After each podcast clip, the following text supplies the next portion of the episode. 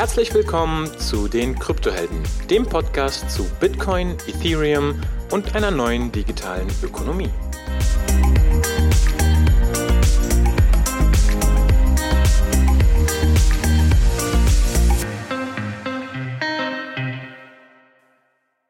Ja, herzlich willkommen, liebe Kryptohelden. Heute haben wir eine etwas andere Folge. Heute habe ich den Philipp Zehner zu Gast. Hi Philipp. Hi, Ono, freut mich. Ja, vielen Dank, dass du die Zeit genommen hast und heute hier bist. Ähm, wir sprechen heute quasi darüber, also ein bisschen über Unternehmertum und wie es insbesondere ist, ein Blockchain- oder Web3-Startup zu gründen. Vielleicht magst du dich diesbezüglich ganz kurz mal vorstellen. Ja, sehr gerne. Also ich bin äh, Mitgründer und Geschäftsführer von LeFi. Ähm, LeFi ähm, aggregiert Core Financial Infrastructure im DeFi-Bereich. Also alles, was notwendig ist, um Assets zu swappen und von Chain zu Chain zu bewegen. Und ähm, darum kümmern wir uns. Wir machen das seit zwei Jahren, sind auf 40 Leute gewachsen im Zeitraum. Ähm, also über 150 Integrationen live, äh, extrem hohes Volumen mittlerweile und konnten äh, auch recht viel Kapital ansammeln.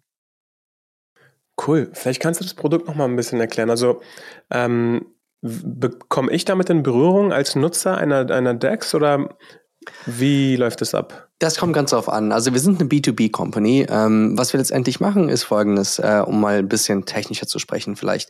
Wir ähm, aggregieren Decentralized Exchanges. Es gibt ja auf jeder Chain mehrere. Es gibt auch schon, es gibt natürlich DEX-Aggregatoren, die aggregieren wir ebenfalls. Also wir gehen in erster Linie über diese, über diese Stelle. Das heißt, wir aggregieren Zero-X, One-Inch, Paraswap und diese DEX-Aggregatoren, die man so kennt.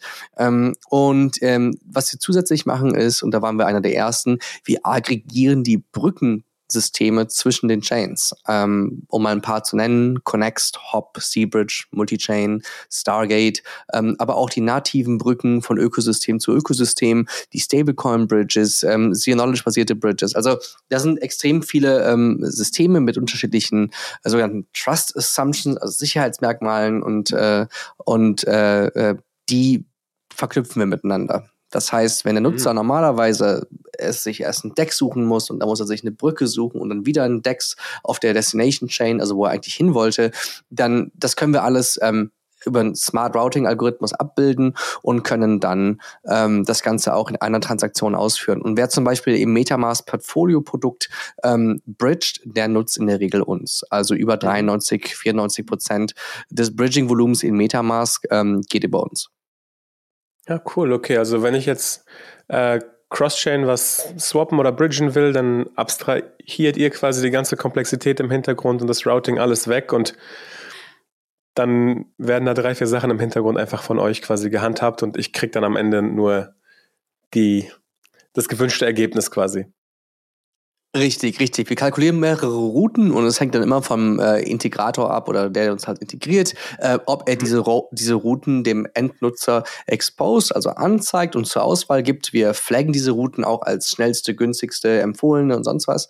Ähm, und äh, wie gesagt, die Brücken haben unterschiedliche Preise, die sind unterschiedlich schnell, die sind unterschiedlich günstig. Äh, und entweder der, äh, der, der uns integriert, entscheidet, diese Routen dem Nutzer anzuzeigen oder er trifft selber eine vorprogrammierte Wahl oder nach, handelt nach eigener Logik. Ähm, mhm. Das ist völlig unterschiedlich. Okay, der typische super. Kunde ist ein Wallet, es ist ein On-Ramp, es ist ein Off-Ramp. Äh, wir, sehen auch immer mehr Custodians, die anfangen uns zu nutzen. Ähm, und äh, natürlich haben wir sehr, sehr viel Integration auch im DeFi-Space selber. Ähm, das findet sehr häufig bei unser Widget statt. Das heißt, ähm, am Ende des Tages äh, hat jeder, der seine, sein Protokoll auf irgendeiner Chains launcht, das Problem, dass die Nutzer ihre Assets sehr fragmentiert auf vielen Chains haben. Und unser Widget kann da helfen, eben den Nutzer onzuboarden und zu erlauben, von jedem Asset auf jeder anderen Chain direkt into das, also in das notwendige Asset für dein Protokoll rein zu swappen, ohne dass er die Webseite verlassen muss. Ne? Und damit hat man eine höhere Conversion Rate und wieder TVL-Erhöhung und so weiter mhm. und so fort. Ah, total spannend. Ähm, bevor wir da jetzt noch uns noch tiefer verlieren, würde ich noch mal als zwei Schritte zurückgehen. Wie bist du persönlich dazu gekommen, also sowohl zum Unternehmertum, zum Gründen, aber auch jetzt in dem Thema spezifisch? Unternehmertum, das kam recht schnell. Ich habe mit zwölf ungefähr angefangen zu programmieren, Webentwicklung. Ähm, habe mit 15 mit einer Mutter von einer Freundin, für die ich eine Webseite gemacht hatte, schon angefangen, ähm, einen Businessplan zu schreiben. Wir haben damals am Niederrheinischen Unternehmertum Köln ähm, an einem Businessplan-Wettbewerb teilgenommen. Das war so das erste Mal. Und dann mit 17 habe ich dann auch zum ersten Mal gegründet. Damals gab es noch keine UG. Ich habe eine Limited in der UK gegründet damals. Äh, und ähm, äh, ja, also die ersten Schritte in die Richtung früh. Warum? Ich war einfach immer sehr begeistert vom Web und wie es die Menschen verbindet und äh, habe da viel drin gesehen. Danach waren wir sechs Jahre im Gaming-Bereich tätig, zweieinhalb Jahre Biotech, noch ein Jahr Marketplace Intelligence, sind vor zwei Jahren auf Krypto gestoßen durch einen Freund. Also Krypto war schon immer irgendwie präsent, aber wir haben immer gemerkt, so, oh, wenn man da technisch drauf schaut, ist es echt ein Fass ohne Boden. Äh, entsprechend haben wir dann, äh, hat uns ein Freund mal gefragt, ob wir ihm helfen können bei einem NFT-Projekt. Und es gab gerade einen Hackathon, das hieß, der hieß äh, NFT-Hack. Es ging drei Tage und das haben wir genutzt, um einfach mal kurz einzutauchen. War dann doch begeistert und wir standen zufälligerweise auch gerade zwischen Projekten, hatten also Zeit und Kapazität, haben direkt den nächsten Hackathon gemacht, Scaling Ethereum. Hier ging es dann auch direkt um, um Skalierungstechnologien für Ethereum, Optimistic Rollups, Zero Knowledge Rollups, Bridges wie Connex und Hop ähm, haben diese, äh, diesen Hackathon gesponsert. Ja, und äh, da kam uns auch eigentlich schon eine Idee, hey, wenn Liquidität fragmentiert, wenn Infrastruktur fragmentiert, ähm, dann muss das jemand aggregieren und wegabstrahieren. Und äh, so kam DeFi zustande. Total interessant. Und ähm, also Zwei Jahre, das ist ja sogar noch recht ähm, überschaubar. Das heißt, selbst wenn jetzt Leute irgendwie denken, oh, haben den vielleicht den Zug verpasst oder so bei dem Thema, ähm, würdest du sagen, da, da geht noch viel? Ach, absolut nicht. Absolut nicht ein Zug verpasst. Diese Branche muss auf infrastruktureller Ebene alleine noch so viele Probleme lösen und äh, entsprechend, äh, ich kann nur empfehlen, was ich häufig sehe, die meisten Gründer wagen sich immer an sehr Top-Level-Themen ran, die nah am Konsumenten sind. Ich sage, jedem, der technisch ist, sollte tiefer einsteigen und sich wagen, äh, weiter unten zu bauen. Ja, ähm, Es braucht natürlich ein, einige Zeit zu verstehen, wie Infrastruktur funktioniert, wo sie Stärken und Schwächen haben. Ähm, und natürlich ist es auch äh, ein, ein, ein ganz schöner Aufwand, erstmal in das Thema DeFi und Finance einzusteigen. Also jemand, der mit Finanzen nichts zu tun hatte, der muss dann eben halt mal nachschauen, okay, was ist jetzt ein Orderbook, was ist eine Limit Order, was ist eine Trailing Stop Order.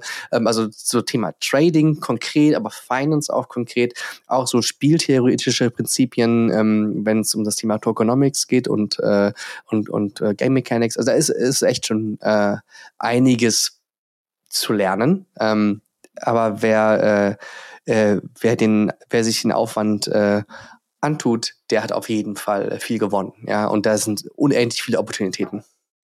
Mhm. Ja, cool. Du hast gesagt, äh, du warst schon relativ früh quasi im Unternehmertum, man, das hat man ja wahrscheinlich gar nicht so auch betitelt, man hat einfach gemacht und gebaut und getan. Jetzt bei dem aktuellen Venture, siehst du da irgendwelche besonderen Herausforderungen oder Schwierigkeiten, dadurch, dass es in dem Blockchain-Krypto-Space ist? Oder würdest du sagen, es ist im Prinzip mehr oder weniger das Gleiche? Problem ist ein vielfältig. Es gibt natürlich direkt am Start die Frage, ähm, ist es eine Equity-basierte Company, soll es einen Token geben? Wenn es einen Token geben soll, dann wird es schon direkt schwierig. Man muss überlegen, möchte ich in Deutschland bleiben, möchte ich woanders gründen, wann, was ist überhaupt, also man, man fängt sofort an, das ganze Thema Auswanderung einmal kurz abzugreifen, weil man echt überlegen muss, okay, ähm, was bedeutet das, wenn die Entität im Ausland ist, aber das Management auch noch in Deutschland sitzt, ähm, muss einer weggehen? Was heißt weggehen überhaupt? Ähm, ne? ähm, und ähm, äh, wo fängt es an, wo hört das auf? Das heißt, da hat man erstmal äh, man muss erstmal ähm, die richtigen Anwälte oder Rechtsberatung finden, die das alles auch so abdecken können. Das war schon ziemlicher Overhead.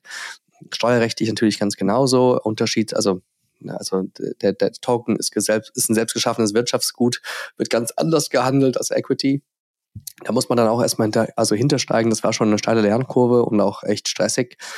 Äh, also das ist ein Thema. Dann nochmal die Frage auch, äh, was darf ich rechtlich, also regulatorisch, ne? Also was ist, äh, ist es ein Financial Service oder nicht? Ähm, äh, wie kann ich hier Dinge umgehen, ähm, indem ich etwas dezentralisiere? Kann ich das überhaupt? Ähm, wie sicher ist das Ganze? Wie Grauzone ist das Ganze? Und da muss man dann echt Entscheidungen für sich treffen. Mit Liefer haben wir ein sehr traditionelles API-Business. Ne? Also wir sind sehr auf der Software-as-a-Service-Schiene, obwohl wir Smart Contracts haben und obwohl wir echt super Degen, DeFi tief infrastrukturell unterwegs sind. Ähm, also da gibt's viele Hybride und viele Wege, sich zu positionieren. Äh, deswegen haben wir auch eine deutsche Entity zum Beispiel. Ähm, dazu ähm, auch andere Probleme, zum Beispiel das Thema Talente finden. Als wir gestartet haben, gerade in diesem Bullmarkt sozusagen, es war unfassbar schwierig, Software, äh, also Smart Contract Entwickler zu finden. Und wir wurden da auch echt äh, einige Male, ja, sozusagen verarscht, ja. Also, dass sie letztendlich äh, ein Entwickler für drei Companies parallel gearbeitet hat und von jedem dieser drei Companies äh, 200.000 im Jahr verlangt hat konnten die machen, kein Problem. Es gab mal viel zu wenige. Äh, das hat sich ein bisschen geändert, aber die sind immer noch sehr, sehr teuer. Und generell ist es schwierig zu hiren. Du merkst ganz, ganz schnell, du brauchst auf, auf Business Development Ebene, auf Marketing Ebene, auf, auf jeder Ebene brauchst du Leute, die dieses Thema wirklich gut genug verstehen. Und ähm, das, das fängt bei Marketing, Sales, Entwicklung an bis hin zur Steuerberatung, ja, weil ähm, ein Großteil dieser Entwickler, also die musst du remote hiren, also wir sind 40 Leute komplett remote verteilt auf der Welt und äh, entsprechend wollen viele auch einfach in Krypto bezahlt werden. Das sind dann also wieder Liquiditätsflüsse, die du steuerrechtlich abbilden musst, ne? Und dann als Protokoll kriegst du auch mal Airdrop und so weiter und so fort oder ähm, ist äh, oder irgendwelche Kickback-Fees von anderen Protokollen, auf denen du aufbaust. Und, und so wird dieses Thema ganz schnell komplex an jeder Stelle im Unternehmen. Und äh, ja, äh, das sind definitiv Hürden, die man so hat. Aber auch entspannt. Ja, also total nachvollziehbar. Ich habe ich hab auch genau eine sehr ähnliche Erfahrung. Ich habe auch in beiden Bereichen gegründet gehabt. Ich sag mal vereinfacht, im Web 2 kannst du deine UG gründen mit einem Standardpaket online nach äh, Mustervertrag deine, deine Equity-Runde mit einem Safe machen und so viel wirst du nicht falsch gemacht haben. Äh, und bei einer Web3-Gründung, genau wie du sagst, das schaust du halt, schaust, in, in, in, erster Linie schaut man sich andere an, so Richtung Schweiz auch, in Richtung Stiftung und so weiter, gerade wenn es um Token geht. Und dann kommen genau diese Themen, wie du gesagt hast, ne? Place of Effective Management und auch ähm, beim Kapital. Und dann hat man ganz schnell sehr hohe ähm, Anwaltskosten. Aber ich glaube, das kann ich genauso bestätigen. Also ich glaube, Web 3 aufgrund der ähm, ja, regularischen Uncertainty quasi, muss man sich einfach besser absichern und hat wahrscheinlich höhere Initialkosten, würde ich sagen. Und selbst dann weiß man immer noch nicht, ob das, was man gebaut hat, dann so passt, ne? Auch laufende Kosten. Ich muss sagen, eine Hürde oder eine Challenge in diesem Space, und da ist es, so wie es Hürde ist, ist es eigentlich auch sehr aufregend. Ich habe noch nie einen so schnelllebigen äh, und iterativen Space gesehen wie Web3. Mhm. Also die Geschwindigkeit, in der sich auf jeder Ebene, also infrastrukturell wie auch auf Protokollebene, sich die die Protokolle und, und Lösungen neu erfinden, das ist der Wahnsinn. Und wir kriegen das besonders mit, weil wir als Aggregator und als jemand, der abstrahiert, natürlich genau diesen, sag mal, Maintenance Overhead, also diesen Wartungs- und, und, und Update Overhead, den nehmen wir den Unternehmen ja ab, aber wir haben den natürlich wir sehen den, wir spüren den. Und ähm, das ist natürlich Wahnsinn, da auf dem Laufenden zu bleiben, welche Mechanics äh, funktionieren auf Tokenomics-Ebene ähm, ähm, oder, oder generell auch einfach, welche welche Mechanics funktionieren als Protokoll, als AMM versus Orderbook zum Beispiel. Ähm, und diese verändern sich schnell und äh, gleichzeitig eben auf Infrastrukturebene ähm, wird immer wieder das Rad neu erfunden, aber im positiven Sinne, ja. Also es wird immer neu erfunden mit neuen Technologien, ähm, mit äh, Zero-Knowledge-Technologien äh, zum Beispiel. Das ist gerade so das, das größte Trendthema. Äh, und wie all diese Dinge auch wieder sagen wir so Ripple-Effekte haben und Implikationen beim Thema MEV, ähm, ähm, oder generell auch, wie sich Geschäftsmodelle entwickeln. Also wir sehen extrem starke Trends in, wir sehen extrem viele Trends in vielen Richtungen und die ändern sich stetig. Und da auf dem Laufen zu bleiben, das erfordert schon, dass man das, was man selbst macht, ständig hinterfragt und überlegt, wo müssen wir eigentlich in einem Jahr sein? Wo müssen wir in zwei Jahren stehen? Und es fühlt sich komplett unpredictable an. Also das ist der Wahnsinn, ne? Und dann eben natürlich noch, wie du schon erwähntest, äh, man hat nicht nur diese initialen Kosten, die Anwaltskosten sind immens. Man findet ja kaum Anwälte. Also das ist ja nicht nur äh, bei Entwicklern ein Mangel, sondern auch äh, in der Rechtsberatung äh, mangelt es an Leuten, die wirklich verstehen, was man tut. Wir hatten auch ein paar Anwälten gesprochen, die einfach ähm, am Anfang, ja, klar, machen wir, gar kein Problem. Und dann haben wir halt festgestellt, boah, das ist einfach, nee, ich, ich verstehe das überhaupt nicht. Und das mhm. war dann echt äh, schwierig. Und dann haben wir irgendwann zum Glück eine Kanzlei gefunden, mit der es sehr, sehr gut geklappt hat und auch immer noch gut klappt. Also ich glaube, je nach Jurisdiktion, da gibt es ja auch im Prinzip nur eine Handvoll von Kandidaten, die in Frage kommen, die sowas schon mal gemacht haben. Aber ja, absolut. Sag mal, ich habe noch mal eine Frage. Also würdest du vielleicht sagen, das, was ich jetzt raushöre, sowohl Anwälte als auch Entwickler, als auch Marketing, als auch vielleicht dein BD-Team, ist das alles ein bisschen teurer, aber auch komplizierter, dann ähm, die ganzen Sachverhalte ganzheitlich zu verstehen.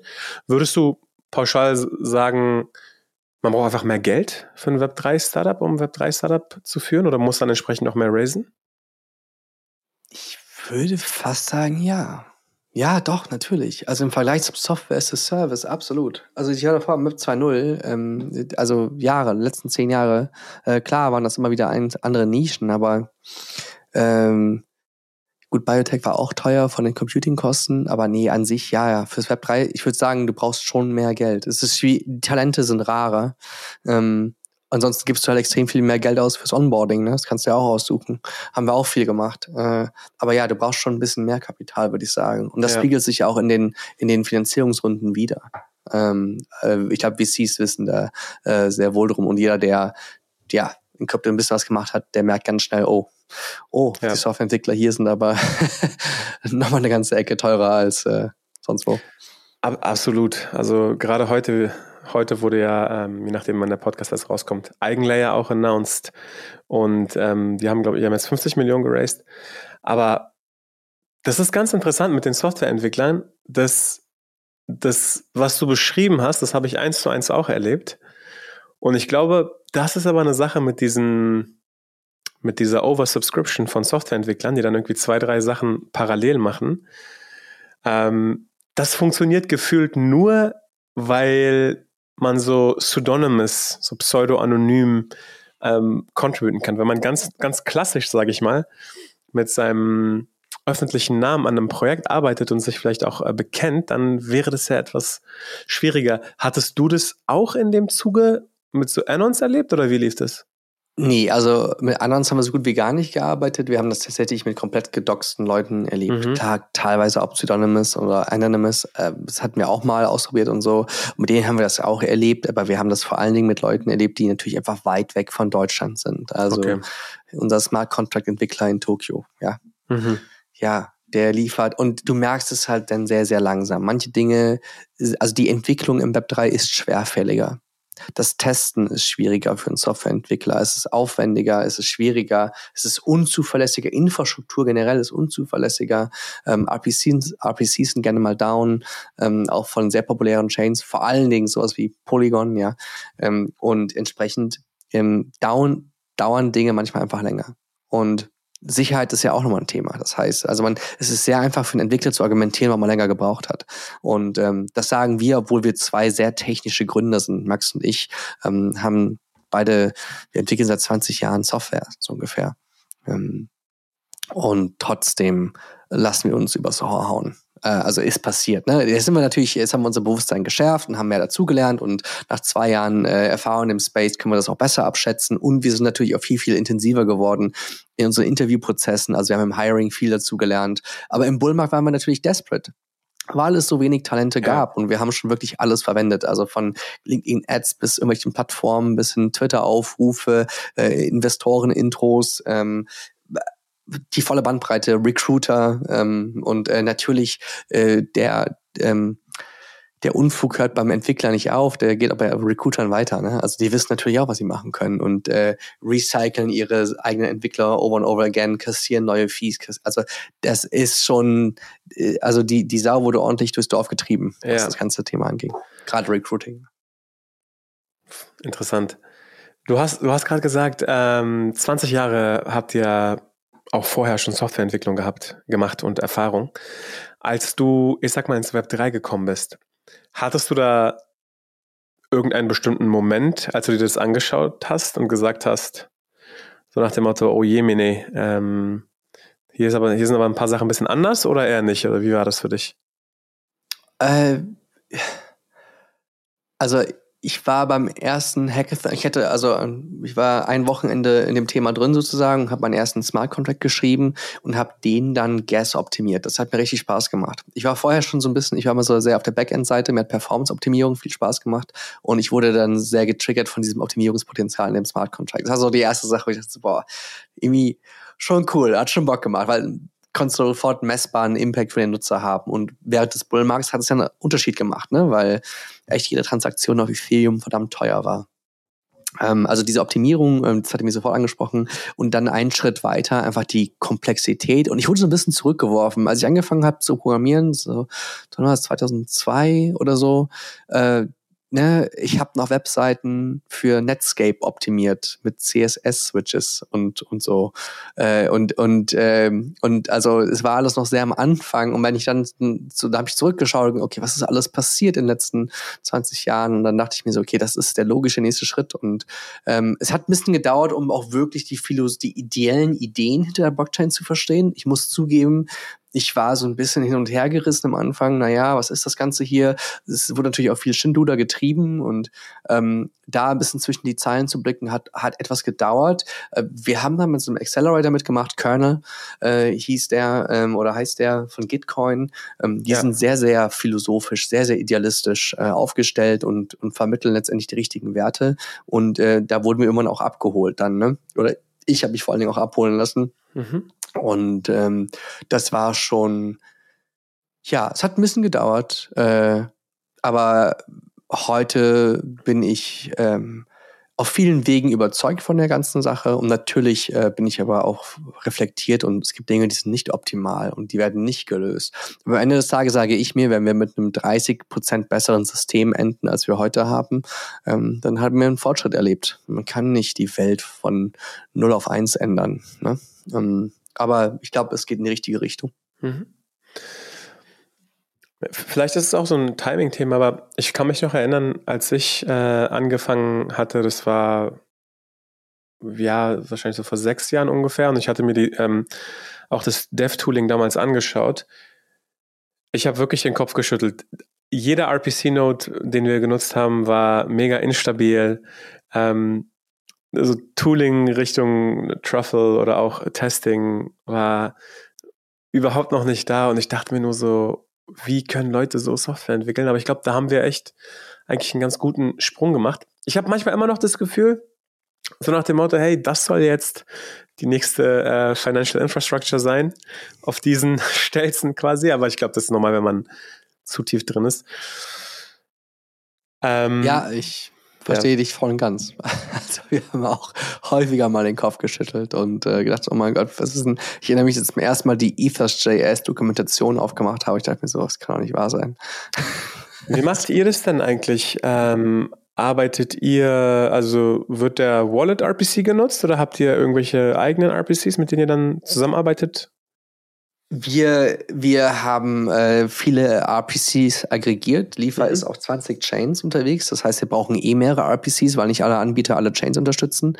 Ähm, und dann ist mhm. natürlich auch einer unserer Wetterversprechen Fail Safety. Ne? Also wenn ein RPC ausfällt, haben wir mindestens einen Fallback, in der Regel zwei. Also wir haben verschiedenste ähm, RPC-Provider aggregiert, mit denen Verträge und äh, und ähm, sind so auf einer sehr sicheren Seite. Also RPC-Verfügbarkeit mhm. ist da.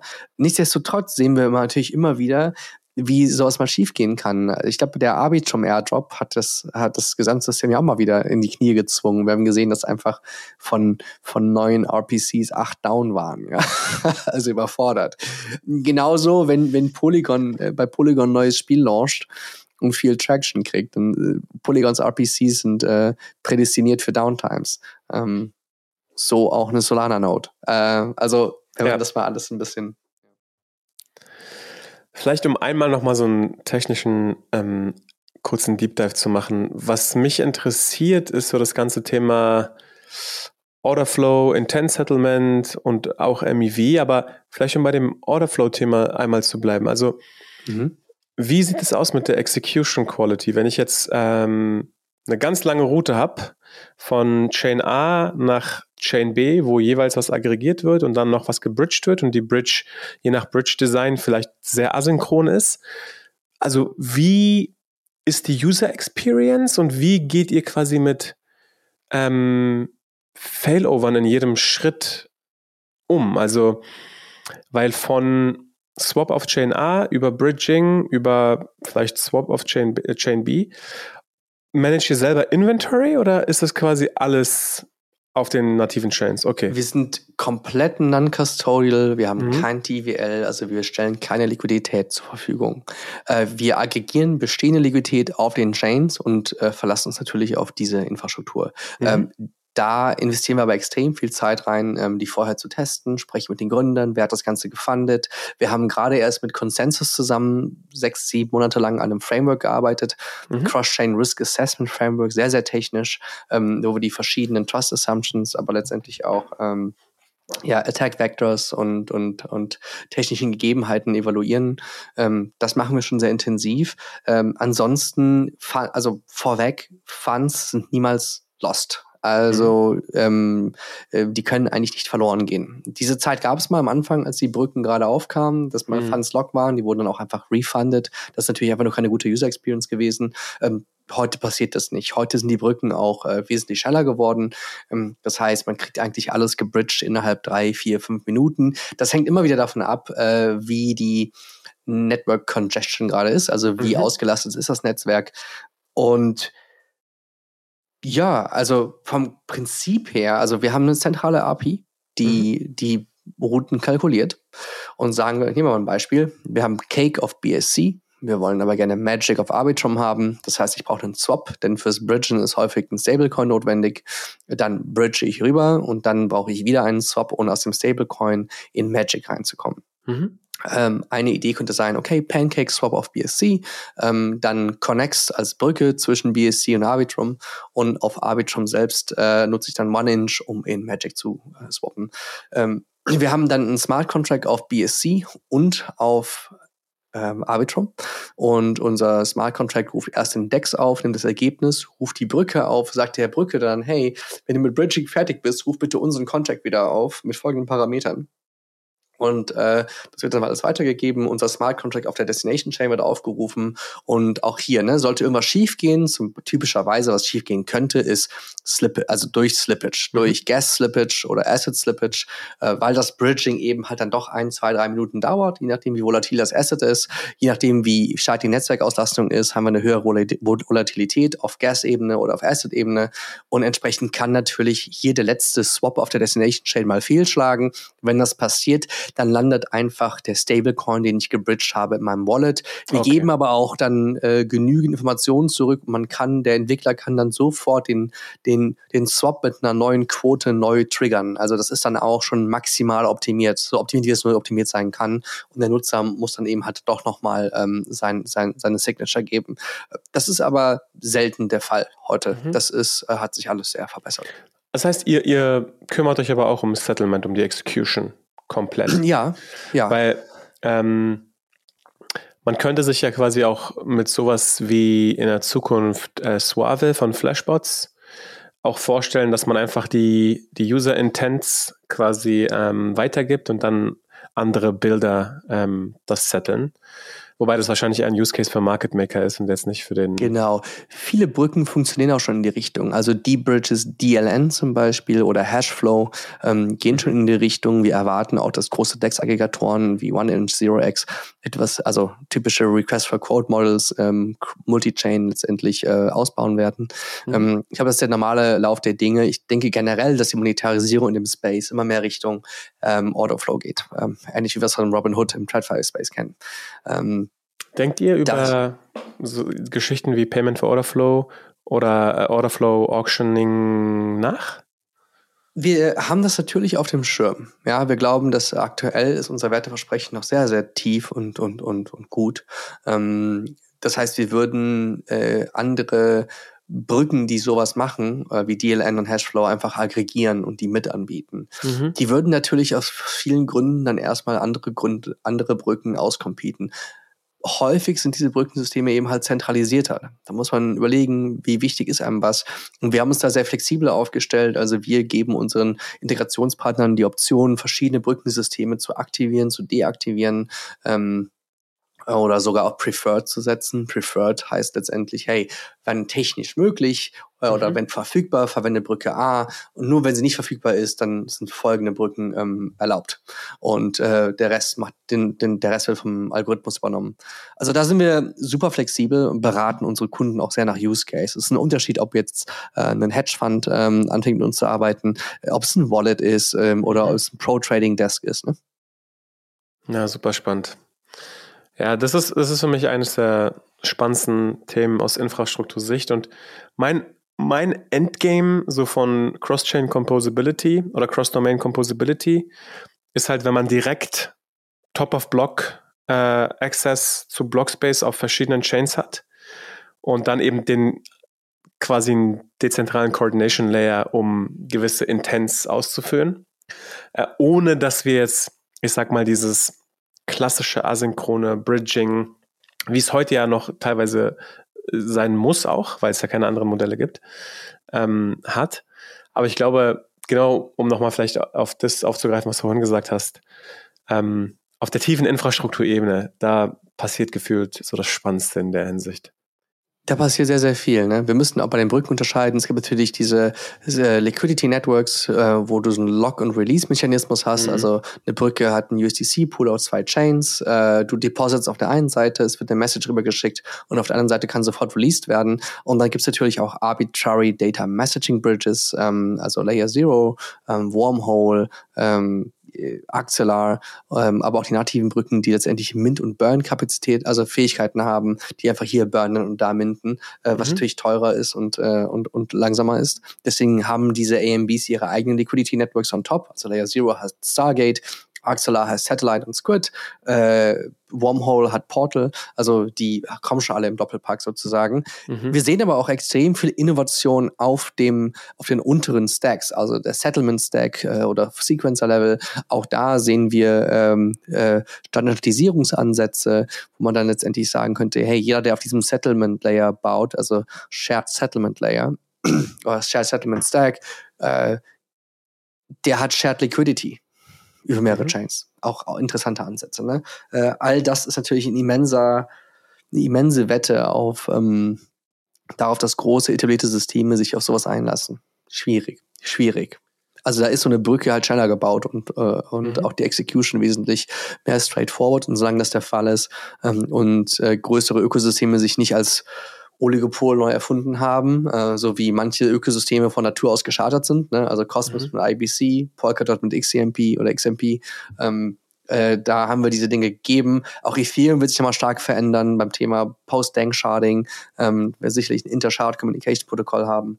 Und ähm, ja, solche Themen. Ach, da, da passiert viel, ja. Und das ist eben genau auch der Grund, warum wir existieren weil da so viel passiert, weil es so unübersichtlich ist. Wie soll irgendein Unternehmen von oben kommen und da zuverlässig bauen, ja. ohne wirklich in Sunk-Cost zu ersticken? Ne? Und da sagen wir halt, hey, wir kümmern uns darum, wir, wir sind da ganz nah am Puls, wir haben extrem viele Researcher auch bei uns auf dem Cap-Table, äh, mit denen wir einen engen Dialog pflegen und ähm, wissen eigentlich immer sehr genau, was kommt in einem Jahr.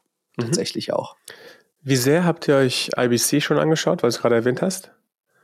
IBC haben wir uns angeschaut, äh, ist auf der Roadmap ähm, genauso alles drumherum, zum Beispiel Polymer, also mhm. ähm, äh, Zero Knowledge IBC mhm. äh, und alles, was, all das, was da so passiert. Ähm, und natürlich letztendlich auch alternative Modelle im selben Ökosystem. Axelar ist ja sehr fokussiert auf äh, den Kosmosraum ähm, und natürlich äh, Themen, die nah anecken sind, wie FMOS als äh, äh, Multi-App-Chain-Hub. Ähm, also Ne, also wir, wir sind da schon ziemlich nah drin. Wir haben uns aber jetzt in den letzten zwei Jahren erstmal auf den EVM-Kosmos, äh, also auf, auf den EVM, äh, äh, aufs EVM-Ökosystem konzentriert, sind da auch 20 mhm. Chains. Die nächsten zwei Ökosysteme, die wir angehen werden, sind Solana und Cosmos. Cool. Äh, meld dich, wenn ihr im Kosmos noch ein bisschen mehr macht. Ja, gerne. Ähm, genau, also wir bauen ja, wir bauen ja die SDK, ähm, Marco und ich, und haben quasi das Interchain Builders Programm, wo wir dann auch mit den ganzen Teams äh, diese neuen Chains aufbauen. Von daher. Ah, wir sind auch krass zu Billy, Billy Rannenkamp und Akash Koschler und so. Ähm, Bill, ja. ja, Billy trinke ich schön Kaffee am Freitag wieder, der ist wieder da, der hatte ja sein Mini-Sabbatical in Neuseeland. Ach, das habe ich gerne mitbekommen. Ja, ja. Es, gab, es gab so eine mittelgroße Restrukturierung bei der ICF, IG, äh, also Interchain GmbH und Interchain Foundation, die so in den letzten fünf Monaten stattgefunden hat. Ist ein, ist ein anderes Thema, aber. Kosmos äh, ist ein riesiges politisches Dilemma hier und da mal. Ne? Ähm. Also, ich sag dir mal, äh, können wir wieder aufs Thema zurückkommen. ähm, ja. Gründen im Web 3. Ja. Also, ähm, Interchain wurde gegründet über die erste Entity All in Bits, AIB, ähm, die verschiedene Ausleger hatte, USA, aber auch in Deutschland. Und dazu wurde die Interchain Foundation, eine äh, Non-Profit-Stiftung in der Schweiz, ähm, gegründet, die eben dann sozusagen den ICO damals 2017 gemacht hat. Fun Fact ist, die Interchain Foundation sollte ursprünglich mal Polkadot und Cosmos zusammen ähm, abbilden, aber Gavin hatte dann quasi äh, in letzter Minute doch dann eine eigene Vorstellung und hat die Web3 Foundation gegründet. Anyways, ähm, dann ähm, gab es so einen kleinen Psychotic Collapse von einem der Gründer von AIB, ist auch äh, eigentlich relativ bekannt, ähm, aka Crypto Messiah Jesus. Und es gab einen Fork. Ähm, also gewisse Leute, Teamleads, sind da raus und haben Interchain GmbH gegründet. Der andere Gründer, Ethan Buckman, hat Informal gegründet. Und so hatte man eben dann drei bis vier Entitäten. Ähm, heute sind es über 20 Core-Entities, die an verschiedenen Sachen bauen. Äh, unter anderem IBC, Tendermint oder was ja heute Comet BFT heißt, äh, Cosmos SDK bauen wir zum Beispiel aktuell, Builders Program. Also es ist zum einen sehr dezentral, aber es ist auch ein riesen Koordinationsaufwand. Und zum Beispiel einer der Gründe, warum auch selbst solche Geschichten in Deutschland schon schwierig sind, sind Off-Ramp. Ähm, wir hatten viele Unternehmen, wo dann die Sparkasse einfach Stress gemacht hat, wenn dann größere Summen von gewissen äh, Exchanges überwiesen wurden, wie zum Beispiel Kraken. Und ähm, deswegen hatte ich vorhin gefragt, wie das so für dich ist, in Deutschland ähm, so eine Operating Company zu haben. Äh, aber vielleicht spielt es auch keine Rolle, wenn man direkt in Fiat geraced hat, dann, dann, dann passt das vielleicht, aber sobald größere Off-Ramp-Geschichten ins Spiel kommen, kann das je nach Bank und Beziehung äh, schwierig werden. Wir haben diese Erfahrung auch gemacht. Wir wollten am Anfang nämlich gerne Wire nutzen, um äh, Gehälter ah, okay. zu überweisen. Und ähm, ja. wir haben, äh, ähm, ich glaube, unsere erste Million sogar auch in Stablecoin erhalten. Und beim Off-Ramping äh, ist dann, äh, wurde uns dann der Wire-Account für immer gesperrt.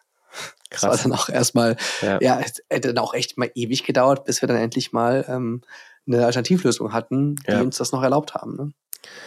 Was ich jetzt auch noch so gemerkt habe nach dem ganzen SVB-Debakel, ähm, du hast Banken, da hast du eine gewisse Summe versichert, wenn, da, wenn die Bank das versichert. Ist ja auch nicht bei jeder New Bank, äh, sage ich mal, die, die Sache. Dann sagst du, okay, dann hast du es doch auf deinem Nose to Safe of Ethereum, dein USDC, und dann schaust du dir den USDC Deepak an und denkst dir, fuck, hoffentlich werden wir das alle überleben. Wie, was ist dir durch den Kopf gegangen? Gerade auch mit Bezug auf die Company, als, als die USDC-Codes Deepak ist. Ich war da komplett entspannt.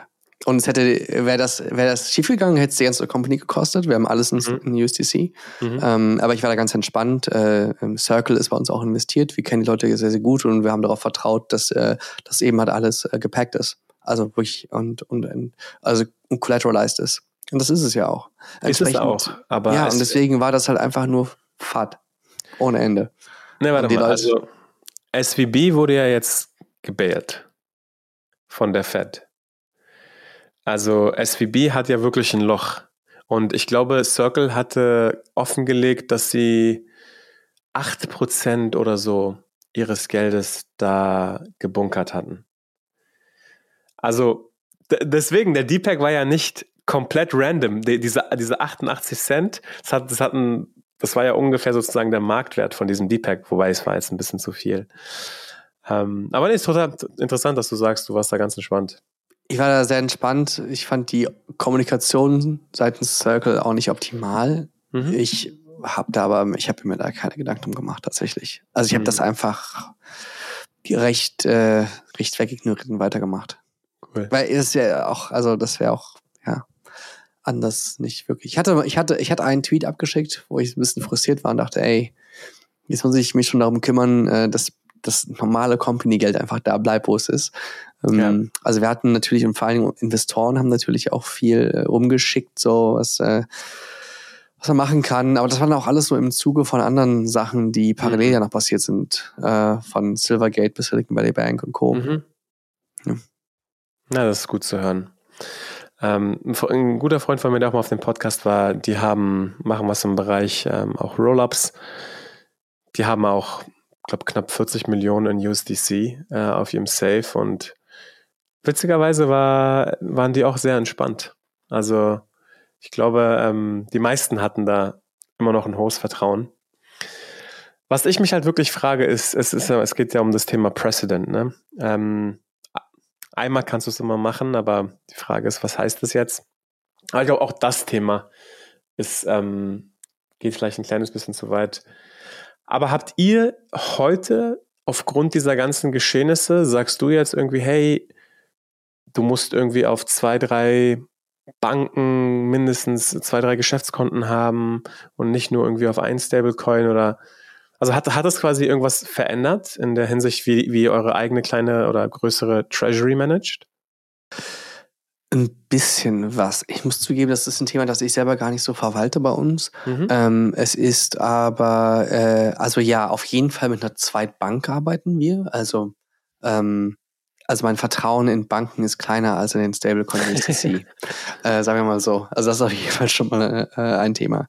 Ähm, aber vor allen Dingen auch vor dem Hintergrund, dass man nicht weiß, äh, wie so ein regulatorischer Crackdown eben halt auch mal eben kurz ein Bankkonto einfriesen kann und dann können wir keine Gehälter mehr überweisen. Das wäre schwierig. Also entsprechend äh, ja mehrere Banken. Ähm, wir haben alternative Zahlsysteme, mit denen wir international überweisen können für die Leute, die nicht mit Krypto bezahlt werden wollen, aber halt eben doch äh, woanders wohnen. Ähm, ja, ähm, also da, da haben wir schon so einiges an Alternativen auch. Ähm, wir versuchen es nicht zu kompliziert zu halten. Und wir haben natürlich auch äh, Geld aufgeteilt zwischen Gnosis Safe, äh, Centralized Exchange und Banken. Äh, das lässt sich vielleicht auch noch sagen. Und wie macht ihr das? Ihr habt ja gesagt, ihr seid ein Remote Distributed Team. Ja. Ähm, wie macht ihr das quasi? Also äh, sind alle Leute bei euch B2B-Contractor und haben ihre Unternehmen oder sind Freelancer? Oder habt ihr dazwischen so sowas wie ein EOR, der dann auch Leute sozialversicherungspflichtig einstellen kann? Weil das ist ja eines der Challenges, wenn man irgendwie in 15 Ländern einstellen will. Aber in irgendeinem Land hat man ja seine Haupt-Legal äh, Entity.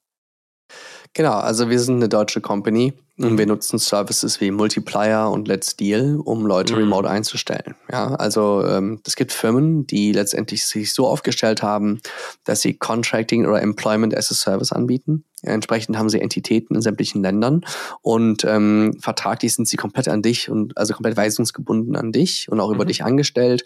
Aber alles zum Thema ähm, Lohnnebensteuer, Sozialversicherung und Co. wird halt eben von diesen Unternehmen übernommen. Das kostet für Festangestellte circa 500 Euro im Monat, mhm. 500 Dollar im Monat.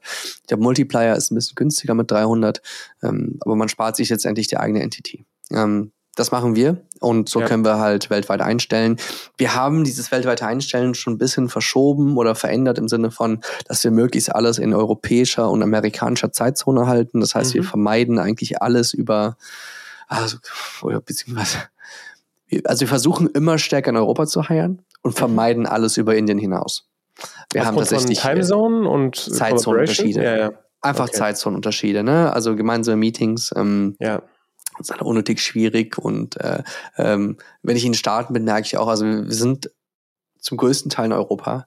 Wenn mhm. ich in den Staaten bin, ich bin sehr viel in den Staaten, dann merke ich, auch für den Amerikaner ist dann ab mittags die Firma einfach tot. Ja, der mhm. Discord ist da passiert nicht mehr so viel, weil es ist halt dann in Europa abends und die ja. Inder schlafen und dann und dann dann hast du halt nur die paar Amerikaner aktiv in den Channeln und das ist dann auch für die Motivation, glaube ich, gar nicht mal so gut. Also das ist schon eine Sache, die mir aber dann auch erst letztes Jahr bewusst geworden ist. Hey, die Amerikaner hier, die haben eigentlich so ab mittags keine Company Culture mehr die müssen sich selbst motivieren. Ne? Wir haben zum Glück starke Player, äh, wirklich gute, gute, gute, gute, gute Leute mit starkem Drive. Ähm, die haben wir, glaube ich, gut angezogen. Äh, und äh, weil wir auch so ticken. und entsprechend hatten wir da wirklich, haben wir wirklich Glück mit den Leuten, die wir haben. Ähm, und wenn die Organisation dann auch in den Staaten oder in der Zeitzone wächst, äh, da kann man ja auch tricksen. Wir haben zum Beispiel Leute in Kolumbien, also zwei Entwickler in Kolumbien eingestellt, die sind kostet mich die Hälfte von dem, äh, was ich in San Francisco zahlen würde. Trotzdem ungefähr selbe Zeitzone. Mhm. Und das ist halt super. Das klingt mega. Ja, also genau, genau so, wie du das gerade beschrieben hast, ähm, kenne ich es auch. Entweder halt ein EOR wie Let's Deal oder Remote.com oder wie auch immer. Oder halt die Leute sind einfach Contractor und schreiben Rechnungen, wobei das halt dann natürlich viel mehr Aufwand ist auf der Arbeitnehmerseite, sag ich mal. Plus, man muss ja dann auch immer, man hat ja dann immer die, die üblichen Themen wie Scheinselbstständigkeit und so weiter. Bräuchte theoretisch nochmal verschiedene Arbeitgeber und so weiter und so fort. Ja, Scheinselbstständigkeit. Ähm, man, die, unsere Firma ist jetzt zwei Jahre alt. Wir haben am Anfang viel mit Freelancern gearbeitet und motivieren ja sehr, sehr stark, dass wir die Leute um, also auf, auf feste Festanstellungen äh, umschreiben. Mhm. Da sind wir schon stark dran. Da, da, wir sind uns dessen sehr bewusst und incentivieren auch über verschiedene Employment Perks, ähm, dass man diesen Schritt geht. Ähm, ja, definitiv, weil wir generell nur Vollzeit einstellen. Also wir machen eigentlich, also wir haben ein paar Leute, die haben so eine Vier-Stunden-Woche, ähm, das lassen wir auch zu, klar. Ähm, aber ansonsten, ja. Ansonsten man kann, also ja, Remote ist schon eine Challenge, auch kommunikativ und von den Prozessen, vom Wissensmanagement, äh, mhm. da muss man schon ziemlich viel in place haben. Ich glaube, viele Leute, die zuhören, ähm, interessieren sich auch immer für non-technical Roles und Positions. Ähm, klar, auch technical, aber ich glaube, das ist nochmal eine andere Kategorie. Habt ihr aktuell ähm, irgendwelche Job-Openings, äh, für die ihr hired? Oh, ich hoffe, es hört kein Recruiter zu, von dem werde ich mich jeden Tag erschlagen. Hören Recruiter zu? Nee, nee, es, sind, es ist eher eine kleine, kleine, harte Community. Sehr gut. Ähm, wir, wir stellen ein, ja, wir stellen ein. Ähm, wir, wir, äh, wir wachsen jetzt auch nochmal stärker in den nächsten, im nächsten Jahr. Mhm. Entsprechend ähm, sind wir immer wieder interessiert, ähm, sogar einfach einen internen Recruiter zu hiren. Teamassistenz wird noch weiter benötigt. Äh, wir haben, wir haben da all das, was ein Unternehmen auch hat, ja. Also äh, Teamassistenz mit Financial Background äh, fehlt. Ähm, Personal Assistant fehlt mittlerweile eigentlich auch, der Max und mir ein bisschen zuarbeitet. Mhm. Ähm, äh, wir brauchen letztendlich auch, wir suchen immer wieder Leute im Marketing, schwer zu finden, die wirklich diesen Humor verstehen, auch diesen DJ-Humor und damit arbeiten können. Ähm, gleichzeitig aber auch Sales-Leute, die verstehen, wie man in DeFi verkauft, was ganz mhm. anders funktioniert als in TradFi und Software as a Service. Mhm. Gleichzeitig haben wir gerade aber auch unser TradFi-Sales-Team angefangen aufzubauen und ähm, also eigentlich überall, ja. Ähm, nicht sehr akut, nicht mhm. sehr, nicht sehr dringlich. Also wir, wir sind letztes Jahr schnell gewachsen und wir lassen immer gerne wieder Pausen, damit wir Leute onboarden können und das Team mhm. als solches produktiv ist. Weil sonst kommen wir aus dem Onboarding gar nicht mehr raus. Ja, dann, das kostet ja auch viel Zeit. Gerade, es ist immer viel Onboarding im Web 3.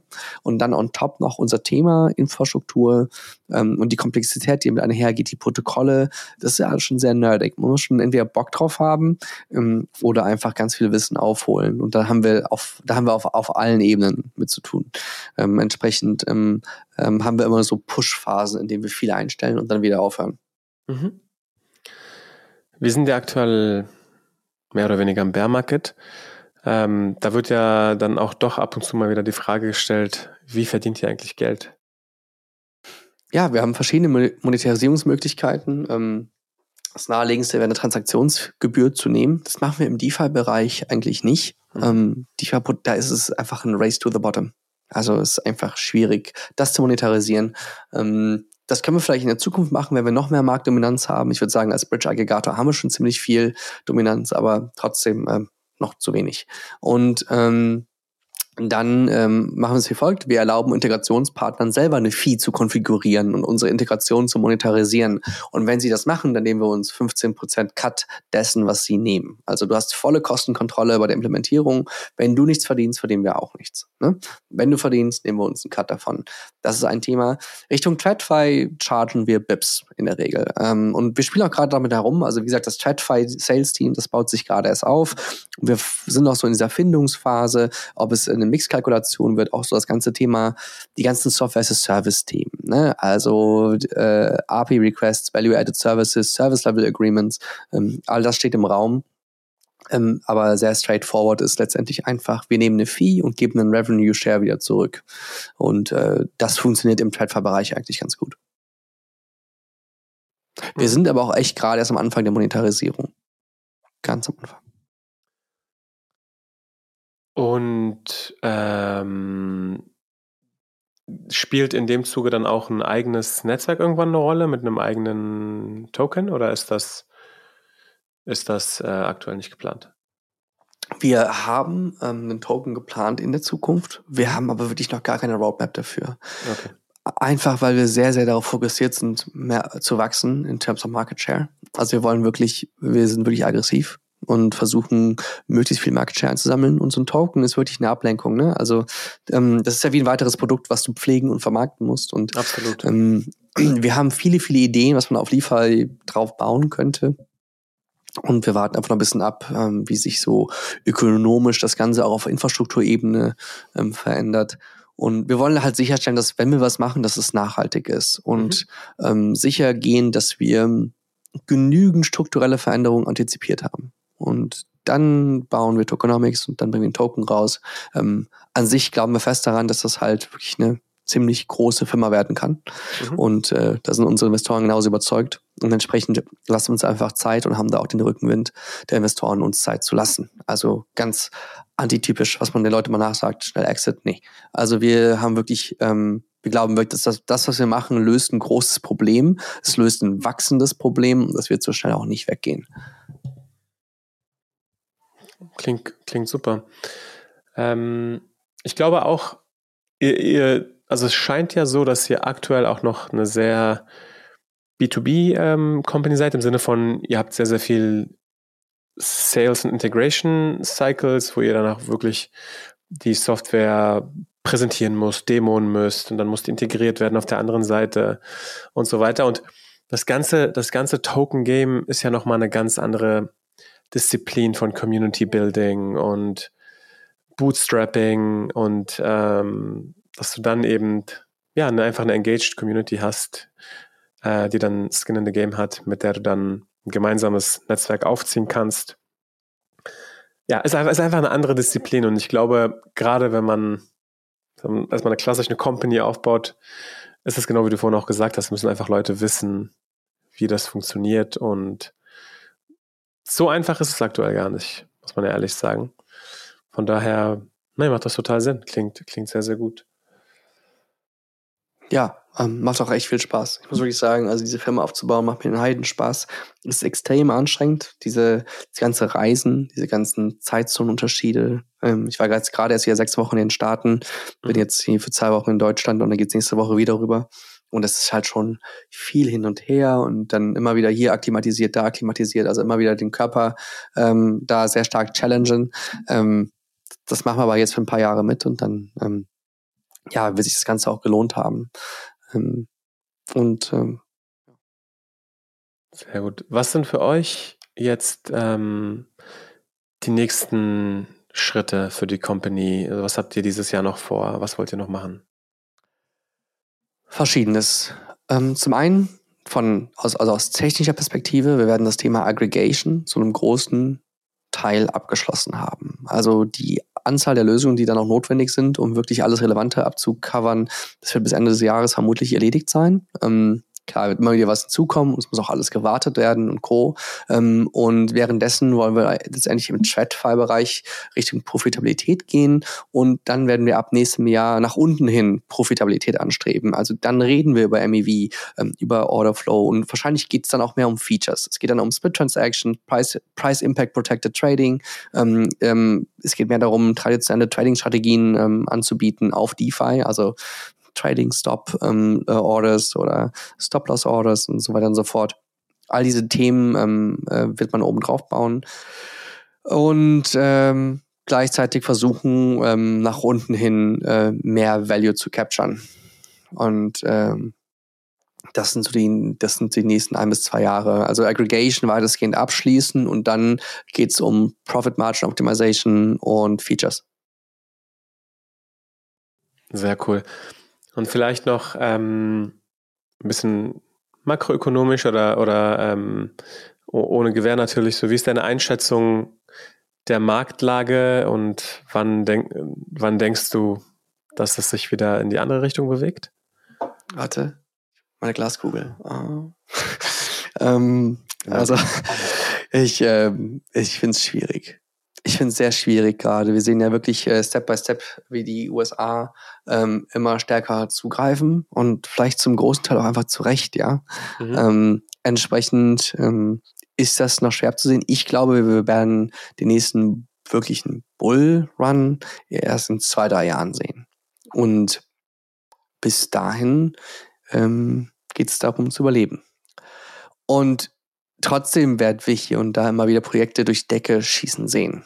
Das ist aber dann nicht gleich ein Bullmarkt, ne? Ähm, das ist äh, so, so sehe ich das und ich glaube, wir, wir sind jetzt erst in zwei Jahren extrem schnell gewachsen. Für uns heißt es auch so ein bisschen, also wir sind, schnell, wir sind jetzt sehr schnell gewachsen, jetzt heißt es so ein bisschen erwachsen zu werden.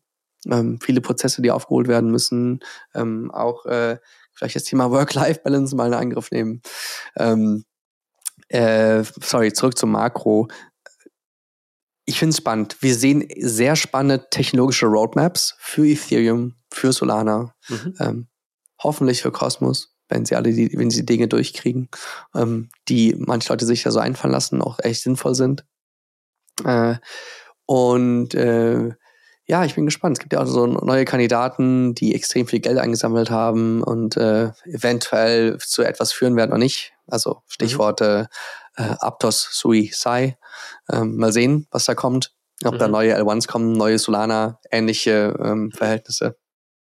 Und ähm, ansonsten, glaube ich, ähm, sehen wir infrastrukturell extrem viel Neues, ähm, was dann auch wieder dafür. Also ich glaube, wir in drei Jahren wird, werden wir alle enger zusammenstehen ähm, und wesentlich regulierter sein. Das ist, glaube ich, so. Also in mhm. Europa, Mika und ähm, ja, also ich weiß nicht, ob Makro ist ja so ein Riesenthema. Also makrotechnisch, makroregulatorisch, makro ähm, ökonomisch. Ähm, äh, also ökonomisch zwei bis drei Jahre, infrastrukturell extrem, extrem viel. Und äh, regulatorisch wird sich auch viel tun. Cool. Also 2025, sagst du. Ja. Und regulatorisch, ähm, was, ist, was ist deine Einschätzung, wenn du Mika und die ganzen regulatorischen Frameworks siehst? Ist es für dich eher so, okay, nimmst du so hin? Oder ist es eher so ein Kopfschütteln, so nach dem Motto, versteht da irgendjemand irgendwas? Ich hatte in den letzten sechs, sieben Monate zu wenig Zeit, um wirklich eine qualifizierte Meinung darüber abgeben zu können. Mhm. Also ich habe natürlich viel mitbekommen und viel quer gelesen und auch mit einigen Leuten gesprochen. Ich bin aber vor allen Dingen international unterwegs. Entsprechend kriege ich tatsächlich viel mehr mit, was bei der SEC und da drüben so passiert, mhm. ähm, als ich mitkriege, was in Deutschland und Europa passiert. Ähm, und ich glaube auch, das ist okay gerade noch, weil es lässt sich alles aufholen, es bewegt sich sehr langsam. Ähm, ne? Also, und äh, für mich war es wichtiger, halt zum Beispiel Series A zu raisen und andere Themen, äh, die einfach anstand ja. und fürs, fürs Unternehmen more pressing waren. Äh, mhm. entsprechend kann ich nicht so viel dazu sagen. Ja. Aber ja, es ist immer so ein Mix aus, ja, macht Sinn und oh mein Gott, sie haben es gar nicht verstanden. Also das ist halt, es ist ein Mix. Das mhm. kann ich auf jeden Fall sagen. es, ist, es, ist, es ist auch interessant, äh, wie man dann eben sich aufstellt vom Produkt her.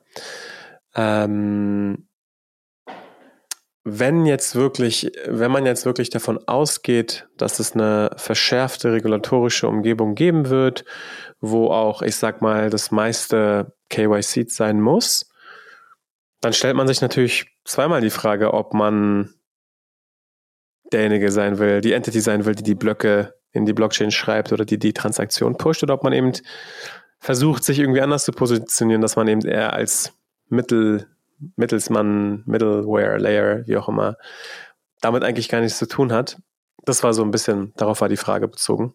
ja, als Technologie, wir versuchen natürlich, uns als Technologie-Provider zu positionieren und mhm. gleichzeitig äh, freuen wir uns aber auch auf neue Konzepte, die kommen, wie Veri zum Beispiel, die hieß mal KYC DAO, aber halt Shared KYC ähm, On-Chain ähm, wird auch da natürlich äh, es einfacher machen, ähm, als der KYC-Markt heute in Web 2.0 aussieht. Und ich muss es jetzt mal von vorne machen.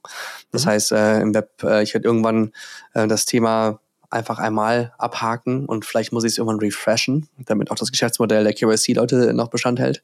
Ähm, also das kann man vielleicht noch mal so ein bisschen, ähm, ähm, aber da wird einiges auch kommen und auch einiges vereinfachen. Da ist die Blockchain dann doch wieder praktisch. Gibt es irgendwelche anderen DAOs, mit denen du dich außerhalb ähm, des eigenen Projekts noch mit beschäftigst? Ähm, Uniswap Mhm. Ähm, da war auch jetzt gerade dieses Proposal, dass sie eben letztendlich auf Binance deployen und äh, die ganze Bridge-Discussion, also welche AMB wird verwendet, um, um Governance-Messages hin und her zu schicken. Da haben wir uns sehr stark dran beteiligt. Ansonsten bleibt mir wenig Zeit übrig.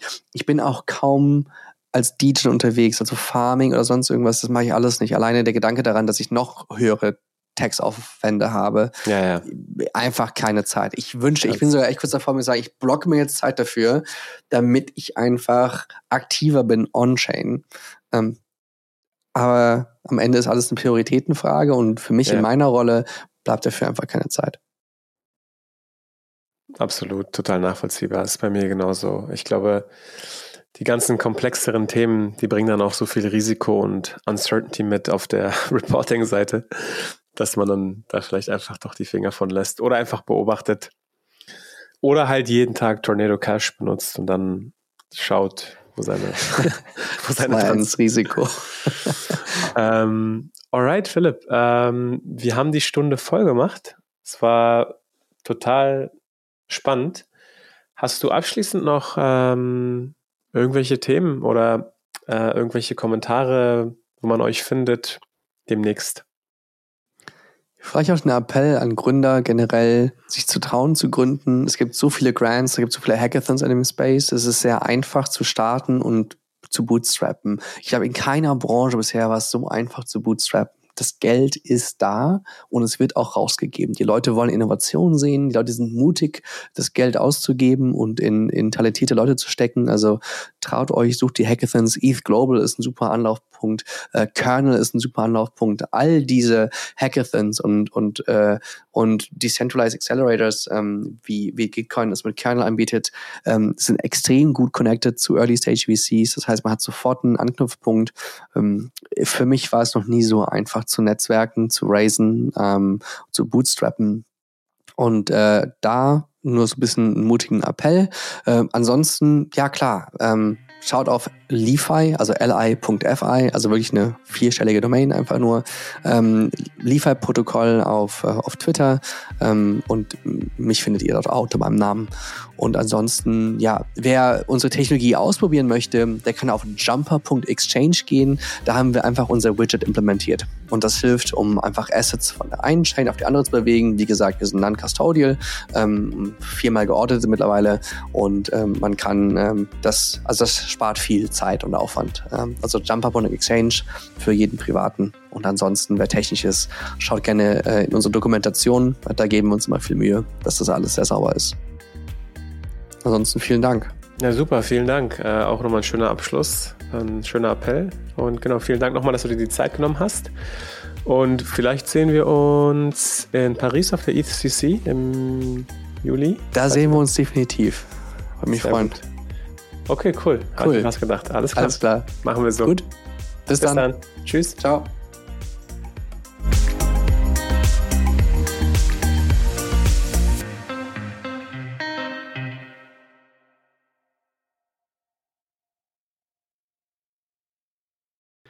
Liebe Kryptohelden, wenn ihr fleißig äh, mitdiskutieren wollt, kommt in unsere Telegram-Gruppe. Wenn ihr ansonsten Feedback habt zur Folge, kontaktiert uns gerne entweder über Telegram, Twitter oder direkt über unsere Webseite. Wir freuen uns auf jeden Fall auf euer Feedback. Bis zum nächsten Mal. Ciao.